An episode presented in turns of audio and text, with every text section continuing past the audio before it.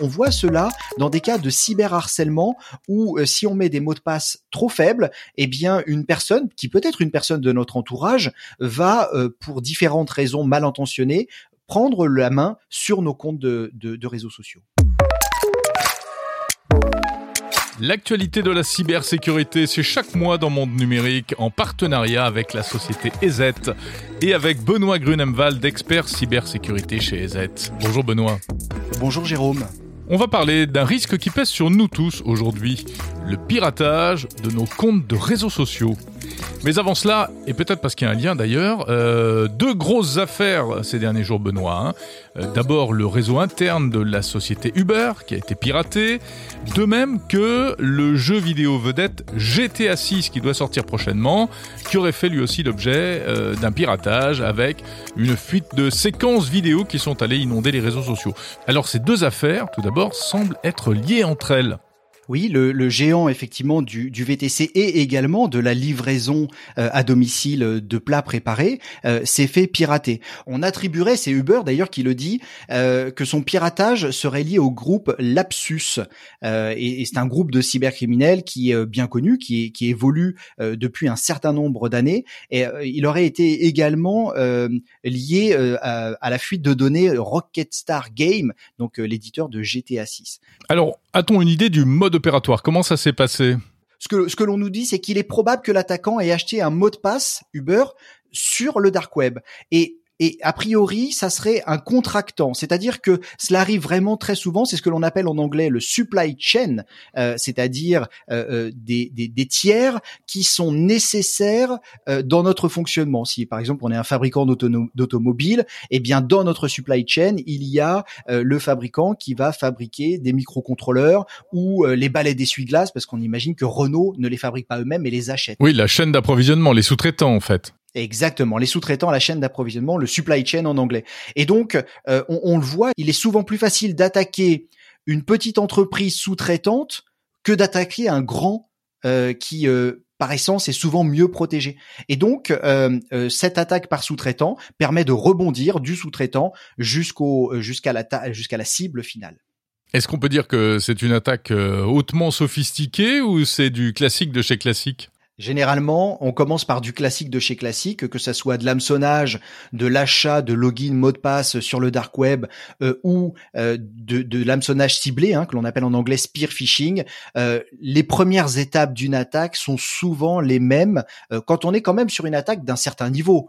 On n'attaque pas euh, là un particulier, on attaque quand même une entreprise euh, euh, bien protégée et, et, sur laquelle il faut mener des opérations d'investigation, d'analyse, d'intelligence pour savoir justement quel est son niveau de protection et qui peuvent être des sous-traitants qu'il faudrait attaquer si on ne peut pas attaquer directement la cible.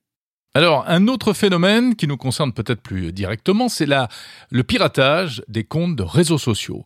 Euh, quelqu'un qui va se connecter à ma place, à mon compte euh, Twitter, euh, LinkedIn, Facebook, Instagram, etc.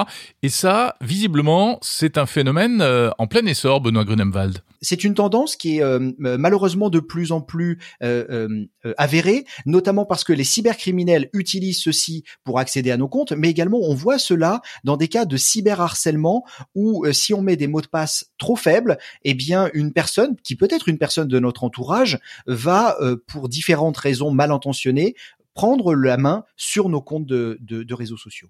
Donc il faut préciser que parfois ben, ça peut passer par d'autres cyberpiratages comme celui d'Uber où on va aller euh, euh, fouiller dans les données pour récupérer ces, ces précieux identifiants de réseaux sociaux ou bien parfois simplement parce qu'on a choisi des codes trop faciles à deviner, hein, c'est vrai aussi. Mais Benoît, euh, in fine, quel est le risque? Quelqu'un qui pirate mon compte de réseau social, qu'est-ce qu'il peut faire ensuite? Eh bien malheureusement cette personne va pouvoir notamment agir en notre nom.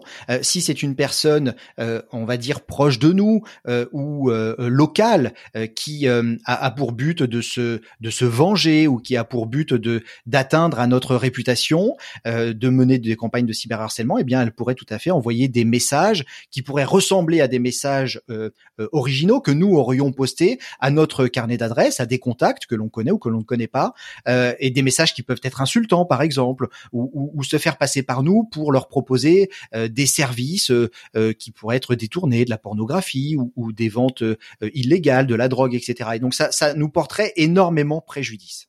Alors, comment est-ce qu'on s'en rend compte, tout d'abord, et, et comment se prémunir? Alors la, première question est, est, importante parce que on pourrait tout à fait imaginer que l'un de nos comptes de réseaux sociaux ait été pris d'assaut, piraté euh, par une, une, personne, groupe ou cybercriminel, euh, et, et, que l'on ne s'en rende pas compte. Euh, donc il faut être assez attentif et, et avoir euh, euh, le réflexe de repérer les signes qui vont qui, qui, vont nous montrer que le compte est piraté, notamment pourquoi pas que des messages sont envoyés sans que nous en soyons à l'origine. Alors pour Facebook, il existe un petit outil en ligne de diagnostic euh, qui est mis en place par l'éditeur et qui est l'aide avec le compte piraté. Donc quand on clique sur ce lien, on va arriver sur une checklist qui va nous permettre de euh, euh, faire en sorte que Facebook vérifie si notre compte a été piraté à la fois de manière automatique mais également en nous posant des questions. Et, ça, c'est un point important parce que les réseaux sociaux ont, tout intérêt à ce que nos comptes ne soient pas piratés. Eux, ça leur prend du temps de nous demander de nous euh, de nous authentifier, de vérifier, pourquoi pas d'envoyer une carte d'identité, une pièce d'identité qui va justifier de notre identité. Et puis ça leur fait perdre également en notoriété parce que euh, l'utilisateur qui s'est fait pirater son compte sur un réseau social euh, peut être très déçu et pourquoi pas quitter le réseau social à cause de cette de cet événement. Merci Benoît Grunemwald de la société EZ. Et pour en savoir plus, euh, on peut trouver en description de ce podcast des liens notamment vers le site pour les enfants Safer Kids Online et puis également vers la plateforme gouvernementale cybermalveillance.gouv.fr.